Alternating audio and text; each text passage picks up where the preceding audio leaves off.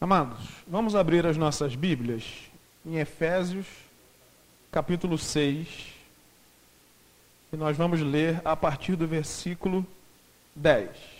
Diz assim a palavra de Deus: Quanto ao mais, sejam fortalecidos no Senhor e na força do seu poder. Vistam-se com toda a armadura de Deus, para poderem ficar firmes contra as ciladas do diabo. Porque a nossa luta não é contra sangue e a carne o sangue e a carne, mas contra os principados e as potestades, contra os dominadores deste mundo tenebroso, contra as forças espirituais do mal nas regiões celestiais. Por isso, peguem toda a armadura de Deus, para que vocês possam resistir no dia mal, e depois de terem vencido tudo, permanecerem inabaláveis. Portanto, fiquem firmes, cingindo-se com a verdade e vestindo a couraça da justiça Versículo 15 é o versículo que vamos ver nessa noite. Tenham os pés calçados com a preparação do evangelho da paz, segurando sempre o escudo da fé, com o qual poderão apagar todos os dardos inflamados do maligno. Usem também o capacete da salvação e a espada do Espírito, que é a palavra de Deus. Orem em todo o tempo no Espírito, com todo tipo de oração e súplica. E para isto, vigiem com toda perseverança e súplica por todos os santos. Até aqui, convido você a orar mais um instante comigo. Nosso Deus, nosso Pai, eis aqui a tua palavra lida juntamente com a tua igreja. E eu clamo a ti, Senhor, que tu possas nos dar conhecimento, entendimento. Que o Senhor edifique as nossas vidas ao meditarmos na sua santa palavra. É o que nós clamamos a ti em nome de Jesus. Amém e amém. Hoje é a quarta semana em que nós estamos estudando, por assim dizer, essa porção do texto sagrado, que tem um título aí, né? A armadura de Deus. O apóstolo Paulo, preso em Roma, ele provavelmente estava vendo um soldado romano diante de si, e ele é inspirado, olhando para a armadura daquele soldado, a escrever sobre as partes daquela armadura como uma alegoria para a vida espiritual do crente. E ele então aqui pontua muito bem, destaca, dizendo que, embora ele fale e compare uma armadura de um soldado, ele diz assim: a nossa luta não é contra carne e sangue. Ou seja, nós não estamos lutando contra pessoas, não é contra seres humanos a nossa guerra verdadeira. Embora, irmãos, nós tenhamos enfrentamentos nos relacionamentos diversos que a gente está inserido, Paulo diz que nós devemos olhar com o olhar de cristãos, aqueles que enxergam a vida comum, mas entendem que o reino espiritual ele é vivo e não dá para separar, né? Isso aqui é espiritual, isso aqui não é espiritual. Na verdade, o mundo físico e espiritual ele está entrelaçado e em pleno funcionamento contínuo. Então, ele diz: não olhe as coisas apenas com os olhos de carne, mas com os olhos da fé, sabendo que tem enfrentamentos que nós enfrentamos diante de Deus com a ajuda do Espírito Santo e, como ele mesmo diz, no poder do Senhor, fortalecidos por Deus. Eu tenho tratado algumas partes da armadura, a gente já falou sobre o cinturão da verdade e falamos sobre a couraça da justiça. Hoje eu vou me ater a esse versículo 15, que fala: tendo os pés calçados com a preparação do evangelho da paz. Apóstolo Paulo, depois de narrar as duas primeiras partes, o cinturão e a couraça, ele agora fala então que os pés também precisam estar preparados ou protegidos para que esse esse embate, essa batalha espiritual possa acontecer mediante cristãos que entendem a validade de preparar-se, de buscar poder do alto para a própria vida. Um soldado romano, ele usava algo muito parecido com uma bota no tempo presente, mas eram basicamente duas partes: uma sandália e um protetor de canela, uma caneleira. Ele era quase que fundido um no outro, costurado um no outro. Essa sandália era de couro bem revestido e na sola ela tinha umas taxas, tipo uns pregos, para que pudesse ajudar esse soldado, primeiro, se fixar no solo, ficar bem firme, e quando ele precisasse de tração, ou seja, vai subir uma área íngreme, inclinada, aquilo ajudasse, o ajudasse, sem que ele escorregasse. Lembrando que ele estava com espada e escudo, né? Então as mãos estavam ocupadas. O equilíbrio fica um pouco comprometido e o apoio também. Então os pés precisavam ter um equipamento que ajudasse ele toda, ter toda a tração possível na hora do embate, na hora dessa guerra. E quando ele fala que nós devemos nos calçar, ou seja, proteger os nossos pés, ele diz assim: usem os calçados do evangelho da paz. Assim como um soldado romano protegia os seus pés e preparava os seus pés para resistir e permanecer firme e inabalável, Paulo está dizendo: o evangelho precisa ser este que nos prepara para que resistamos o dia mal e permaneçamos inabaláveis. Veja que a força não é nossa. Veja que não é o quanto nós somos fortes, não é o quanto a gente tem vigor de dentro, mas é poder do alto. Queridos, eu não estou aqui diminuindo em nada a validade dos nossos sentimentos, dos nossos pensamentos, do homem de forma integral. Mas eu quero te dizer que essa batalha, ela só é vencida quando nós nos valemos do poder do alto e não do poder de dentro. Porque a verdade sobre nós, irmãos, que nós temos muitas fragilidades. Mas quantas fragilidades tem o nosso Deus, hein? Nenhuma. Ele é todo poderoso. Ele não se fragiliza com nada nem ninguém. E por isso, quando nós nos valemos do poder do alto, nós somos capacitados a resistir. Nós recebemos algo que é de fora, que não vem de nós, mas vem do Senhor, o nosso Deus. E sabe qual é o meio que Deus escolheu para nos capacitar? O Evangelho, está escrito. Calçai os pés com a preparação do Evangelho da paz.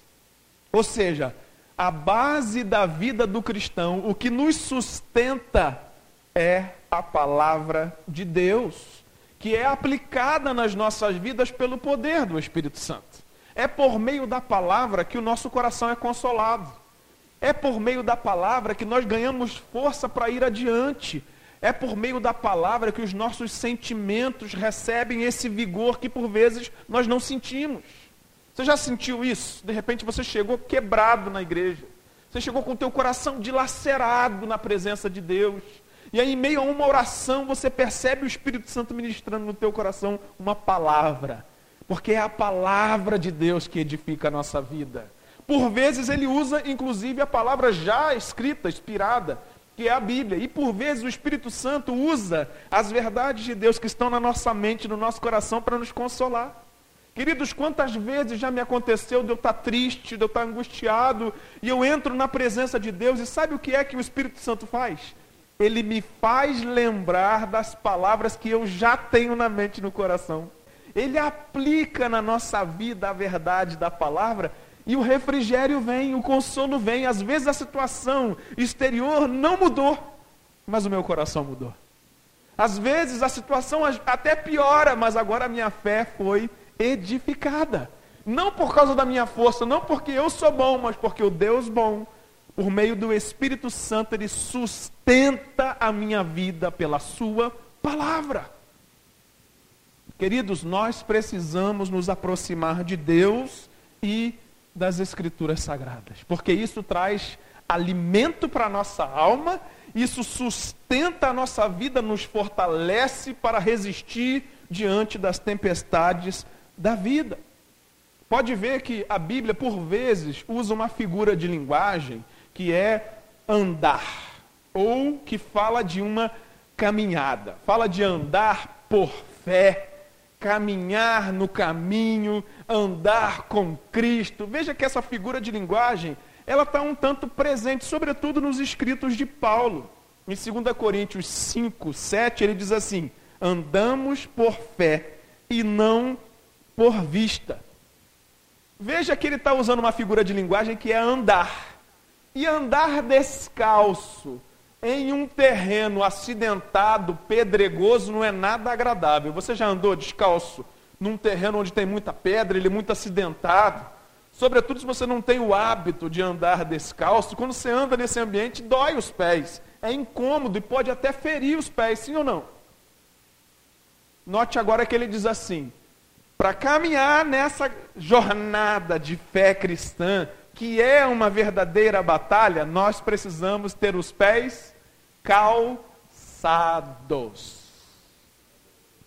Ele diz como é que faz isso. Ele diz assim, ó, com a preparação do evangelho da paz. Sabe o que, que Paulo está querendo dizer?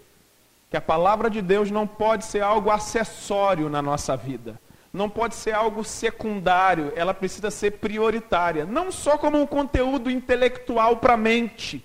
Não é só algo que eu encho a minha cabeça.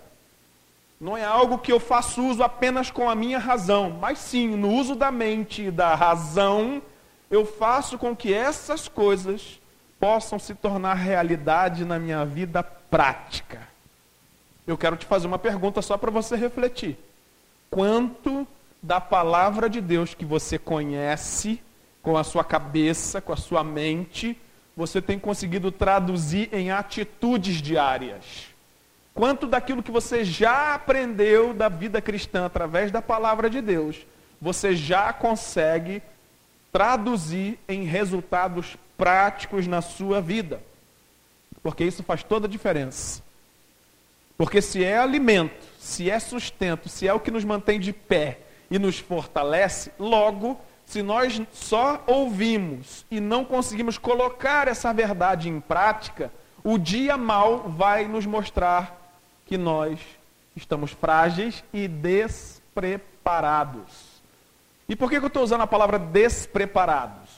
Porque o texto diz assim: ó, calçai os pés com a preparação, ou prontidão, em algumas versões, do evangelho da paz. Paulo diz que o evangelho de Cristo Jesus, ele precisa ser algo que, que vai além de um conteúdo que a nossa mente absorve.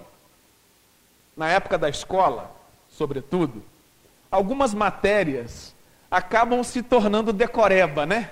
O aluno gosta de dizer que é decoreba. Ele vai para lá e o professor passa um grande conteúdo para ele, diz assim, isso vai cair na prova, hein? Isso aí é importante, hein? Aí o aluno olha para aquilo e diz assim, meu Deus, eu preciso decorar isso aqui. Ele não entendeu direito o que era para ele fazer. Porque ele memoriza temporariamente aquele conteúdo mas ele não absorve como aprendizado, ele não entende o valor daquilo na vida dele. Tem alunos que dizem assim: Eu não vou usar isso nunca mais na vida, para que eu preciso disso?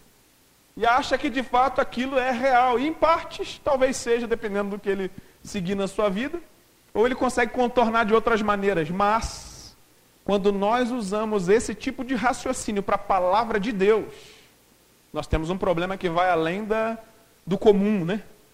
muito além do que só uma escolha de profissão, muito além de que uma decisão na hora de fazer isso ou aquilo, mas tem a ver com vida e morte. Tem a ver com a eternidade com Deus ou a eternidade sem Deus, que é uma grande tragédia. Portanto, precisamos olhar para a verdade da palavra de Deus como algo que nos capacita a viver tanto no hoje quanto espelha a eternidade que nós viveremos ao lado de Deus. 1 Pedro, você não precisa abrir, 3,15. Pedro disse assim: ó, estejam sempre preparados para responder a qualquer pessoa que lhes pedir a razão da esperança que há em vocês. Entendeu o que, que Pedro está dizendo? estejam sempre preparados para responder a qualquer pessoa que lhes pedir a razão da esperança que há em vocês. Em outras palavras, Pedro está dizendo: se Cristo é a razão de você ter tanta esperança, esteja preparado a anunciar essa verdade a quem te perguntar. Ele está dizendo que nós precisamos não só espelhar com o nosso testemunho, mas ter a palavra tão é, arraigada na nossa vida, de maneira que a gente tenha capacidade de expor com clareza, ainda que com simplicidade, mas com clareza, a verdade que está no nosso coração. Querido, Jesus Cristo te salvou? Saiba falar sobre isso. Ainda que em pouquíssimas palavras. Ainda que de maneira muito simples, qual é o motivo do teu coração ser alegre e ter esperança diante de dias tão turbulentos? Se é que essa é uma verdade para você. Se é, querido irmão e irmã, você precisa ter o coração aberto para expor essas verdades. Você já percebeu que quando alguma coisa compromete o nosso pé, ou nossos pés, todo o nosso corpo sente isso? Se você tiver com calo, se der um machucadinho, a gente já sente todo o organismo de alguma maneira com algum desequilíbrio. Por quê? Porque o andar, o caminhar fica desagradável. Usar um calçado é difícil. Pode ser uma unha encravada no pé você fica com um desconforto, você até evita sair, se você puder, né? Por causa dessa circunstância que está atingindo talvez um dos pés, ou uma pequena parte do, do, de um dos pés. Agora imagine que um soldado, lembre-se que Paulo tem, tem visto um soldado romano. Imagine que um soldado está com os pés feridos. A minha pergunta para você: como esse soldado vai sair para guerrear dessa maneira? Você acha que ele vai ter êxito? que ele vai conseguir fazer o que ele precisa fazer. Se os pés dele tiverem, tiverem ou um dos pés estiver machucado, você acha que vai ser agradável essa jornada? Lembrando que ele está diante do inimigo, né?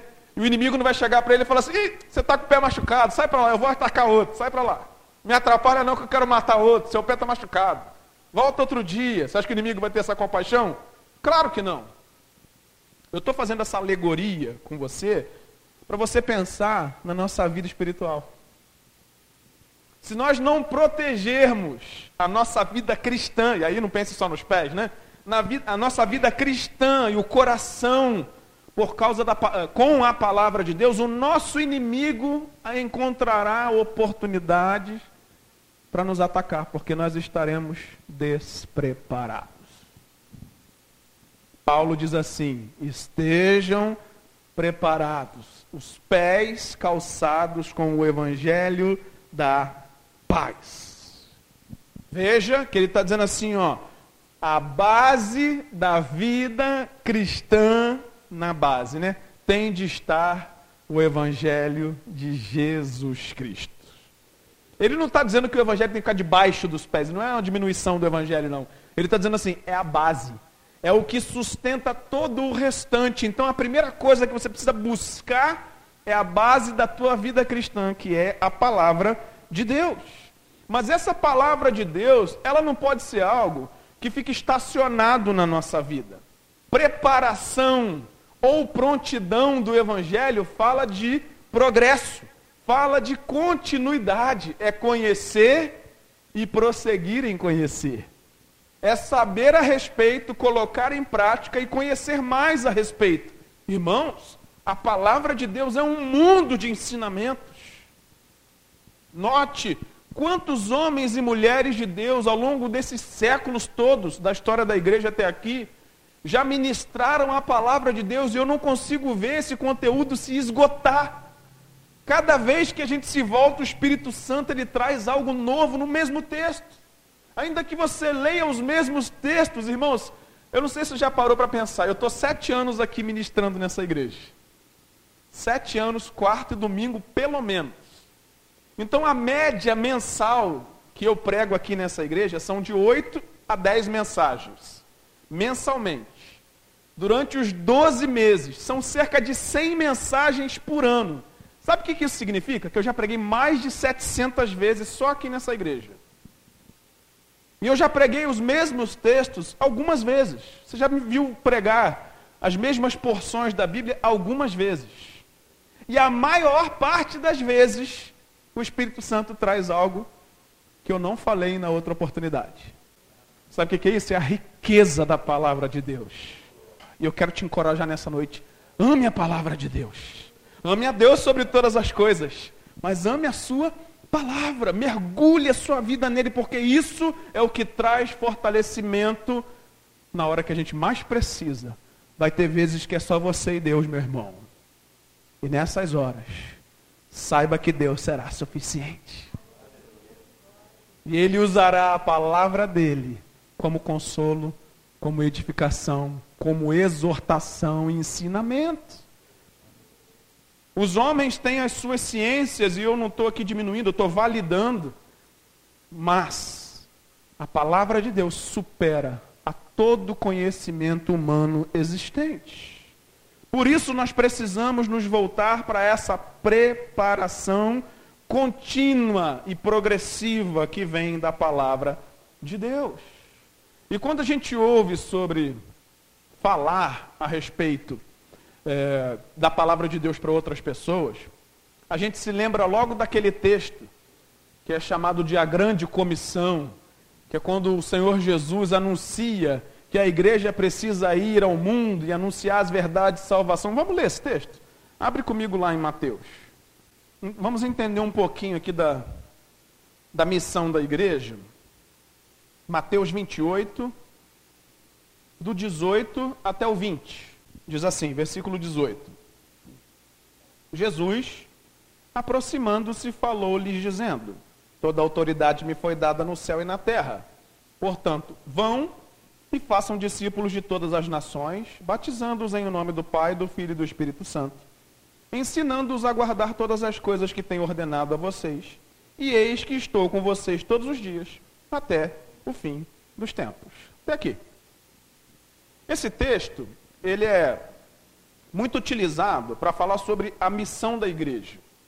E quando se fala de, da missão da igreja, a ênfase é na evangelização, dizendo assim: Jesus, ele deixou uma comissão ou uma instrução normativa para a igreja para evangelizar as pessoas. E pastor, é isso? Em parte é. É isso que está contido. Mas eu queria ir um pouco além disso. Sem dúvida alguma, Jesus está confiando a missão da evangelização à igreja. Mas eu queria te fazer entender esse, esse texto bíblico com algo um pouquinho que, que vai um pouco além desse, dessa compreensão primária de evangelizar os não alcançados. É um exercício de lógica e interpretação desse texto aqui para você compreender o que eu quero te fazer entender. O texto está dizendo que Jesus estava chamando os seus discípulos e dizendo a eles assim: vão às nações então ele está dando uma instrução para sair daquele ambiente da Judéia e Samaria e ir aos confins da terra, que pudesse alcançar os povos ainda não alcançados com a verdade de salvação por meio de Jesus Cristo. Porém, ele está dizendo assim: ó, vão e façam discípulos de todas as nações. É assim que começa a primeira instrução. Note que essa instrução ela está indo um passo além da conversão ou do anúncio do evangelho. Está dizendo que é para fazer discípulos. Você leu aí na sua Bíblia? Fazer discípulos de quem? Fazer discípulos entre as nações, mas esses discípulos são de Jesus. Esses discípulos precisam aprender a ser como quem? Como Jesus Cristo. Agora eu te pergunto: Será que alguém é capaz de ensinar outro alguém a ser como Jesus, se essa própria pessoa que está ensinando não sabe ser como Jesus? Vamos fazer um exemplo prático. Como eu, pastor, posso ensinar vocês a serem como Jesus, se eu mesmo não estiver buscando e entendendo ser como Jesus? É possível que eu consiga? Não. E por isso Jesus dá uma instrução no próximo versículo. Ele diz assim no versículo 20, ó: ensinando-os a guardar todas as coisas que eu tenho ordenado a vocês. Eu sou alguém que quero ensinar você a ser um discípulo de Jesus. Aí Jesus diz assim, ó: ensine-os a guardar todas as coisas que eu tenho vos ensinado. Se eu não sei guardar o que Deus tem me ensinado, se eu não sei o que Jesus me ensinou, a pergunta é: eu sou capaz de ensinar alguém? Num exemplo prático, se uma pessoa não sabe dirigir, ela pode, ela é capaz de ensinar uma outra pessoa a dirigir? Se ela souber, ela só, só dará conteúdos teóricos e superficiais. Você faz assim, faz assim, faz assim, faz assim. Aí a pessoa fala assim: me mostra aí. Olha, não vai ser possível, porque eu não sei dirigir. Imagine que a pessoa não saiba dirigir.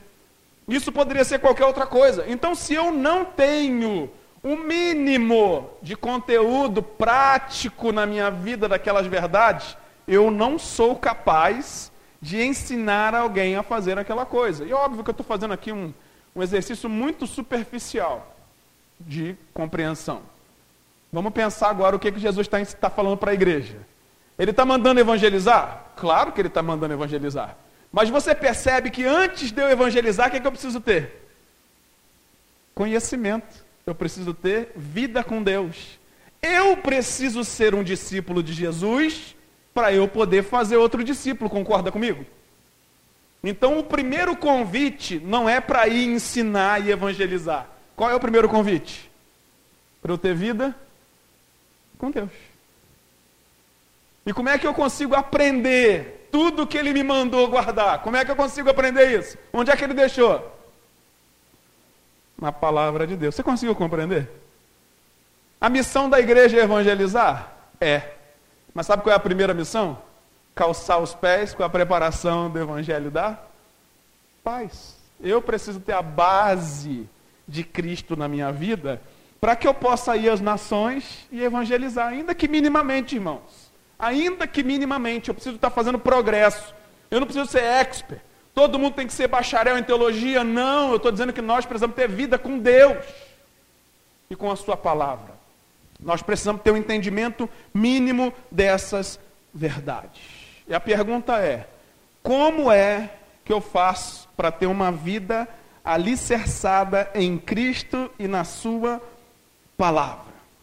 Como que eu faço para ter essa vida dedicada na presença de Deus? Queria que você lesse um outro texto comigo, mais à frente aí, Colossenses, capítulo 1. Nós vamos ler do versículo 24 até o 29. Diz assim a palavra do Senhor: Agora me alegro nos meus sofrimentos por vocês, e preencho o que resta das aflições de Cristo na minha carne, a favor do seu corpo, que é a igreja, da qual me tornei ministro de acordo com a dispensação da parte de Deus, que me foi confiada em favor de vocês, para dar pleno cumprimento à palavra de Deus. O mistério que esteve escondido durante séculos e gerações, mas que agora foi manifestado aos seus santos a estes, Deus quis dar a conhecer a riqueza da glória deste mistério entre os gentios, que é Cristo em vocês, a esperança da glória. Este Cristo nós anunciamos, olha o que ele diz agora, ó, advertindo a todos e ensinando a cada um em toda sabedoria, a fim de, a, de que apresentemos cada pessoa perfeita em Cristo. É para esse fim que eu me empenho, esforçando-me o mais possível, segundo o poder de Cristo, que opera poderosamente em mim. Veja só o que, que Paulo está dizendo aqui.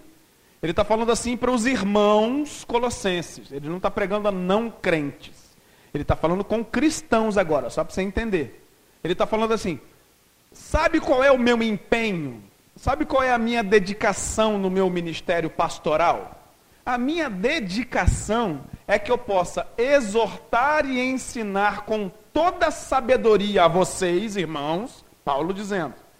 E no poder de Cristo, por meio do poder de Cristo, apresentar um povo diante de Deus, fortalecido em Cristo e na medida da plenitude dele. Sabe o que ele está dizendo? O meu esforço, todo, toda a dedicação que eu faço, ensinando e exortando, é para que você possa ser cada vez mais íntimo de Deus e da Sua palavra. Ele diz: é para isso que eu me esforço. Note que ele está dizendo assim: eu estou derramando a minha vida na sua vida para que você entenda o valor da vida com Deus, da palavra de Deus nesse processo e tenha intimidade com Cristo. É tudo que eu desejo para vocês, que vocês tenham intimidade com Cristo. Eu te pergunto, irmão e irmã, como alguém consegue ter intimidade com Jesus Cristo? Eu vou dizer duas coisas simples. Uma delas é oração. Qual é a outra? Dedicação na palavra de Deus. São as duas coisas mais primárias que alguém que quer ter intimidade com Cristo tem de buscar. Vida de oração e dedicação na meditação na palavra de Deus. Em outras palavras, Paulo está dizendo assim: o meu desejo é que vocês sejam maduros na fé, que vocês tenham plenitude, ou seja, sejam cheios da presença de Deus. Note que a conversão é só o passo inicial na vida de alguém que vai caminhar para a maturidade no relacionamento com Cristo. Então a evangelização serve ao primeiro passo, que é apresentar Cristo a uma pessoa não alcançada. Uma vez que ela foi alcançada por Cristo, que foi o primeiro passo nesse processo, qual é o alvo? Qual é o propósito? Qual é o objetivo disso? Que essa pessoa faça progressos, avance no relacionamento com Deus e ganhe maturidade com Cristo. E o que, que é maturidade com Cristo? É a gente deixando aquelas coisas de criança, sabe? Quando você se torna adulto, você abandona as coisas de criança. Na fé é a mesma coisa. A gente, quando inicia na fé, a gente começa com algumas coisas que, quando a gente vai ganhando maturidade, aquelas coisas não mais nos servem. É, por exemplo, alguém que no início precisa do leite, porque é bebê, mas daqui a pouco ela precisa de um alimento mais pastoso, logo o organismo vai pedir comida. Não vem com papinha para o homem, não, porque não dá. Quando está doente, tudo bem. Aí a gente gosta daquela canjinha, da sopinha, mas manter a vida nutrida à base de sopinha e canjinha, ninguém aguenta. Porque a vida adulta exige de nós, o nosso organismo exige de nós, que a gente tenha algo com mais nutrientes. E como que a gente faz isso na fé? Como que consolida isso na fé? Vida na palavra de Deus. Não tem como fugir disso, amados. Se a gente entende essa verdade, a gente busca viver na totalidade. Último texto, Efésios 4, a gente estava lá em Efésios 6. Você vai ler comigo agora o capítulo 4, do versículo 12 até o 14. 11, tá bom? Vou ler o 11. E ele mesmo concedeu uns para apóstolos, outros para profetas, outros para evangelistas e outros para pastores e mestres, com vistas ao aperfeiçoamento dos santos. Vou ler de novo. Com vistas ao aperfeiçoamento dos santos, para o desempenho do seu serviço, para a edificação do corpo de Cristo, até que todos cheguemos à unidade da fé e do pleno conhecimento do Filho de Deus, ao estado de pessoa madura, à medida da estatura da plenitude de Cristo, para que não mais sejamos como crianças, arrastados pelas ondas e levados de um lado para outro por qualquer vento de doutrina, pela artimanha das pessoas, pela astúcia com que induzem ao erro. Mas seguindo a verdade em amor, cresçamos em tudo naquele que é a cabeça, Cristo. Está aqui só. Veja só o que, que Paulo está dizendo. Que Deus, Ele mesmo organizou a estrutura da igreja, do seu povo, de maneira que Ele pensou, separou algumas pessoas e ele distribuiu funções de serviço diferentes. Diz assim, ó, tem gente que é apóstolo, tem gente que é profeta, tem gente que é mestre, tem gente que é pastor, para quê? Está aqui escrito o motivo, o propósito, o objetivo de Deus ter feito isso. Para que a igreja seja edificada. Porque esses múltiplos serviços é o que faz com que a palavra de Deus seja disseminada e a gente edifica um ao outro, consola um ao outro, exorta um ao outro. Assim, o objetivo é que todos cresçamos à medida da plenitude de Cristo, não sejamos mais como crianças. Não sejamos mais enganados. Não sejamos mais levados para lá e para cá, mas que possamos ser como Cristo é. Essa é a verdade que Paulo deixa claro aqui. O que, que ele está dizendo? Por meio da igreja e da palavra de Deus, o Espírito Santo molda a nossa vida. Ele nos ensina. Ele nos capacita. Irmãos, a vida comunitária é desafiadora. Na igreja também é. Nós passamos por dias agradáveis e desagradáveis dentro da igreja. Embora tudo isso seja real, é fato que em meio a esse caos que às vezes acontece na igreja, o Espírito Santo está edificando você, está me edificando, está ensinando você, está ensinando a mim, está consolando você, está consolando a mim. É Ele trabalhando através de nós e em nós, para que a gente possa crescer. Esse é o objetivo. O que, que é isso? É a preparação que o Evangelho da Paz traz para a minha vida e para a tua vida. E note que está dizendo que o Evangelho é da paz, né? Percebeu que é o Evangelho da paz? Aí eu te faço a pergunta: paz com quem? Com o inimigo?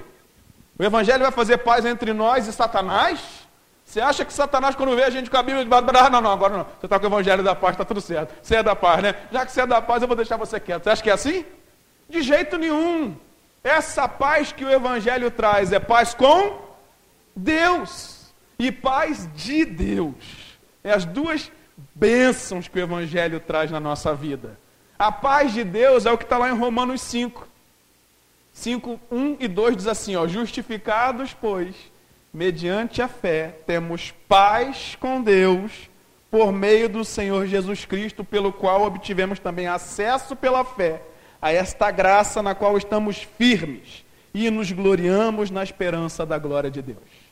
Paz com Deus é o pecado nos separava de Deus, mas em Cristo nós fomos reconciliados. O que é reconciliação? Paz.